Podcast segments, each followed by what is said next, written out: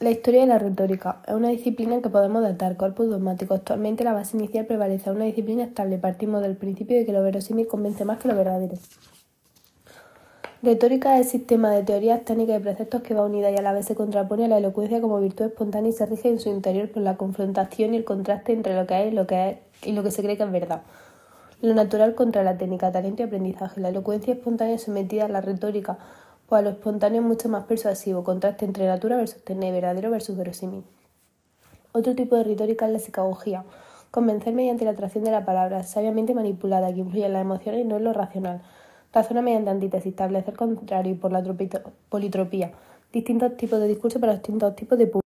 Es el concepto retórico del oportuno, el cairo, la idea de la oportunidad del discurso según las circunstancias y los interlocutores. Los logógrafos eran los encargados de redactar discursos forenses para quien no supiera hacerlo por sí mismo. Lo retórico, unida al desarrollo y la democracia.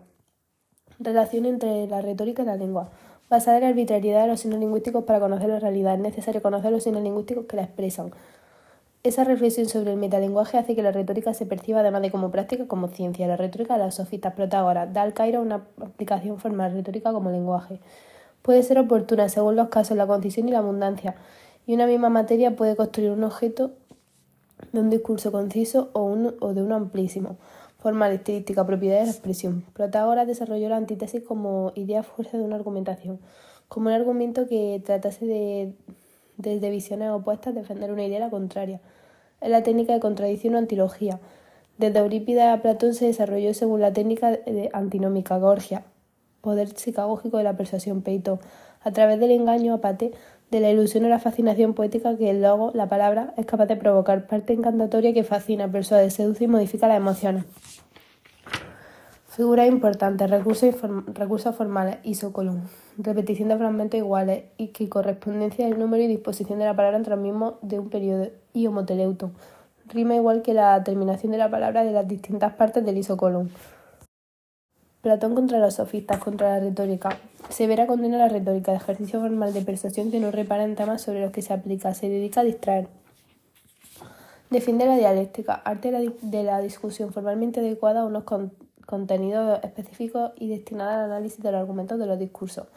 La episteme, ciencia, prevalece sobre la dosa opinión, la certidumbre de la verdad, sobre la mutabilidad del opinable. Se le niega a la retórica el carácter de ciencia y también el de arte o técnica, Gorgia. Platón desarrolla el problema de la, de la esencia de la retórica. Platón es una pseudotécnica que únicamente es hábil para la adoración, para persuadirnos repara en las materias sobre las que disputa. En Fedro, Platón quiere discutir la verdad la verdadera retórica de la falsa mediante la antítesis entre ser y apariencia. La retórica buena es aquella que ayuda a la verdad, componente psicológico, porque solo es verdad el tipo de arte que dirige la alma mediante la palabra característica de la retórica según Platón. No es un arte veraz, sino un conjunto de artificio y engaño lo opuesto a la espontaneidad y a la sinceridad. La persuasión, la persuasión que es una manipulación del consenso por parte del que es más astuto y sabe cómo embaucar destinatario natural, la multitud, mientras que la búsqueda de la verdad y del conocimiento requiere un intercambio dialéctico entre interlocutores. Por todo ello, la retórica es una actividad estéril desde el punto de vista cognitivo, el arte de la prosa, y Sócrates. Discípulo de Gorgia y Sócrates. Con conciliación del adiestramiento de hablar elegante y persuasivo, la educación para la vida civil, la búsqueda de la teórica y práctica del primor formal y la eficacia demostrativa con las instancias morales y las filosóficas sobre las que fundar la dirección de la conciencia y de las conductas sociales, es decir, conciliar la retórica moral, argumentando que una retórica con base ciudadana puede ser moral. La, retórica tenía que estudiar más allá de la propia retórica, conciliarla con las ideas morales. La retórica se pondría al servicio de esa idea. El buen orador debía tener una excelente reputación y una vasta cultura. La retórica aristotélica, primer autor del que se conserva un libro escrito sobre retórica, da prioridad a la búsqueda de argumentos, puesto que se centra en temas jurídicos. Realiza una sistematización, teoría de la argumentación, búsqueda de argumentos, de la composición, cómo estructurar los argumentos y de la elocuencia, el discurso, cómo está escrito. retórica y dialéctica. Ambas son técnicas que competen a todos. Son competencias transversales. Vuelve a la idea de que la retórica es una competencia para la que no es necesario conocer o saber. Técnicas para la retórica dialéctica por inducción. Retórica, por ejemplo. Demostramos partiendo de casos semejantes que algo es de un modo determinado. Puede ser histórico o inventado. Dos especies, parábolas y fábulas. Recurrir a ejemplos. Solo cuando se carece de entimema. Dialéctica por silogismo. Retórica por entimema. Parecido al silogismo, pero la premisa intermedia es verosímil. y puede ser o no verdadera. Cuando dadas ciertas premisas resulta que una de ellas, una cosa diversa y ulterior por el hecho de que son así universalmente o la mayor parte de los casos. Aristóteles propone un catálogo de ejemplos. Los tópicos se vale de lo verosímil. Las premisas de los silogismos dialécticos y retóricos se extraen de los topoi. Lugares de dos tipos, comunes y propios. De los tres elementos de los que gusta el discurso, quién de qué y a quién se dirige, el receptor es el más importante. Determina la clasificación de tres tipos de auditorio. Deliberativo. El auditorio altera una situación futura. El género judicial. El auditorio puede alterar una situación pasada. género epidístico. El auditorio no influye en la situación se pronuncia únicamente sobre el tratamiento del orador. El género deliberativo y judicial son meros ejercicios de carácter didáctico de la retórica frente a su carácter real.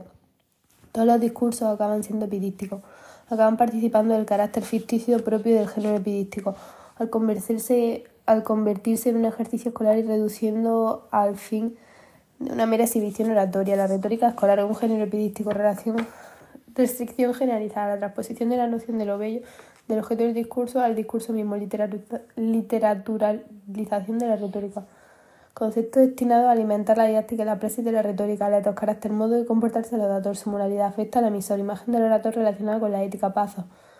Conjunto de oraciones que han de suscitarse, la vida emocional, convertida en un objeto de análisis y el motivo de la argumentación, afecta al receptor, despertar pasiones, bien de compasión o de inocencia, bien de indignación y culpabilidad, aspectos psicagógicos, euresis, la búsqueda del argumento, economía, la exposición de las partes, lesis, sobre la forma y los artificios de la expresión, hipocrítica y la declamación, modo de exponer y gesticular, relación con el término de hipocresía. El orador tiene parte de actor y parte de hipócrita.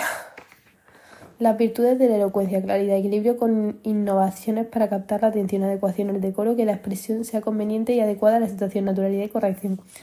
También todos los elementos, ornato, lenguaje sazonado, adornado, ornamentado, similitud con la poesía, principalmente la metáfora entre el delirio y el enigma, fundamental para el discurso y cualidad esencial para la, de la y clave de la poesía. Las metáforas son la facultad de conferir claridad a la elocución. Claridad de los mismos tiempos suscita el interés. Su función principal es percibir relaciones de semejanza, la analogía entre cosas lejanas. Mejores retóricos griegos a raíz de Aristóteles, Teofrasto. Triple división del estilo sublime, pomposo, grandilocuente, humilde, sencillo, coloquial, medio, parte humilde y parte sublime. Atenerse a lo conveniente, prepon, el modo más apropiado de expresarse. División pragmática de la retórica de los estoicos al agotamiento de la retórica, Grecia, Zenón y la relación entre la retórica y la dialéctica. Con el puño cerrado asemejaba el carácter preciso y conciso de la dialéctica, mientras que con la palma de la mano extendida se refería a los modos verbosos y difusos de la retórica. La dialéctica solo tiene un camino y la retórica es más abierta. Hermágoras de Eterno dividió el ámbito de las competencias retóricas en tesis, tesis, cuestiones generales y hipótesis. Hipótesis controversial sobre casos particulares, parecido a la idea de lugares comunes, tesis y lugares propios. Hipótesis desde el comienzo del siglo I a.C. y estilo, estilo ascético, exuberante y grandilocuente, rodio, más temperado, estilo ático, conciso, liberal y elusivo. El purismo lingüístico del laticismo conjuga el principio de imitación de los autores canónicos depositarios de la pureza del lenguaje con un principio de regularidad de la escritura. Oratoria y retórica en Roma. La retórica romana es una reelaboración de la retórica griega y parte de los principios aristotélicos de que una técnica se hereda. No hay cambio de los principios. El Brutus de Cicerón. Traza un panorama de la oratoria preciceroniana. Los oradores recogidos por él solían publicar sus discursos con los fines de propaganda política y moral. Por ejemplo, Catón el censor. Sus discursos debían disimular todo rastro de artificio para parecer lo más naturales posible retórica sobria, paradoja de la naturalidad, operación retórica para eliminar los restos de la retórica, libres concesiones de la técnica retórica de cultura griega. El orador debía ser un hombre probo y recto, parte ética y parte retórica, hábil con la palabra, vir bonus dicendi peribus, peritus, el dominio de la materia procuraba habilidades semejantes, remtene verba sequentur, primero las cosas y después la palabra, muy ético, se da importancia a los argumentos, la retórica de Herenium, autoría anónima. Manual amplio y añadió a la clasificación de Hermágora la tipología aristotélica de los discursos y la división entre las partes cuya descripción de la figura denuncia la influencia de la doctrina xenohelenística. Tratamiento técnico subordinado a la definición previa de los oficios del orador y del compromiso moral y civil de su actividad. Tarea importante, institución de la nomenclatura retórica latina. Mediante traducciones o calcos del griego, es la adición de la memoria de cuatro partes organizativas del discurso. Inventio o hallazgo de los argumentos. Dispositivo, disposición del argumento. Elocutio o expresión, pronunciación o declamación en presentación. La memoria es la capacidad de recordar y que se obtiene de la y se refuerza con los procedimientos técnicos específicos contemporáneos a la retórica de Erenium, de invenciones de Cicerón.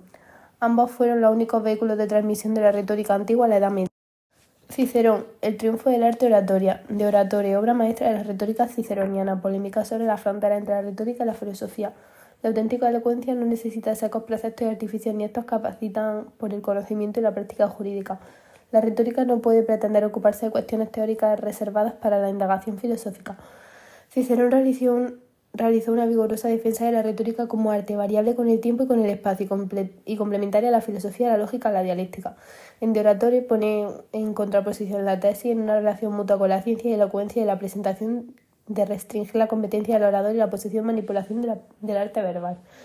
El orador debe tener una preparación enciclopédica y debe conocer los fundamentos doctrinales de las artes principales. La separación entre la res, cosa, hechos, argumentos concebidos y verba, palabra, expresión no permite cuando la retórica se impone a tareas prácticas. En el segundo libro, exposición de invento, dispositivo y memoria, se asigna al ingenio, la predisposición innata y la diligencia, la atención a los escrúpulos, a la causa y a las circunstancias ajenas. Un mayor peso que la aplicación mecánica de los preceptos Enseñar, conmover, deleitar, doquere, mover y deleitar, esos son los fines. Horacio dirá que la finalidad de la poesía es enseñar y deleitar, como una la retórica. En el tercer libro, trata el locuto y la pronunciación. El contenido res es, inseparable de la expresión verba. Decadencia de la oratoria y pedagogía retórica de Quintiliano. Con la caída de la República y la consolidación del absolutismo imperial, la elocuencia se refugia en las escuelas con las exhibiciones artificiosas de las declamaciones. Discursos simulacros parecidos al ejercicio del debate. El ejercicio de los preceptos retóricos abandonan el compromiso político y civil. La declamación ejercicio escolar de la composición y la recitación era de dos tipos. Suasoria, propia del género deliberativo más simple, utopía, no, da lugar, y ucronía, no tiempo. La controversia, la retórica forense, pública, judicial que requería un mayor esfuerzo, diálogos oratoribus, atribuido a Tácito. Se discuten las cuestiones siguientes, si es mejor dedicarse a la oratoria o a la poesía, si es superior la oratoria antigua o la moderna, y una vez resuelta la disputa a favor de la primera, cuáles son las causas de la decadencia de la segunda. Placer verso de utilidad. Semejanza entre la poesía del placer, retórica, utilidad, pero también distinción. El discurso poético en medio verso frente al discurso poético prosaico, una distinción puramente formal de identificación según según Tácito, la, la, utilitas y los fines sociales distinguen de la oratoria a la poesía. Importancia de los manuales de Quintiliano, 12 libros de la institución de la oratoria pleno del siglo I después de Cristo, compendio de forma didáctica y clara todas las tesis principales que han determinado el desarrollo de la retórica antigua. En una suma de las doctrinas precedentes reelaboradas pedagógicamente y confrontadas con precisión y sistematización, cuya información fundamental es la de documentar e incluso de conciliar diversos puntos de vista.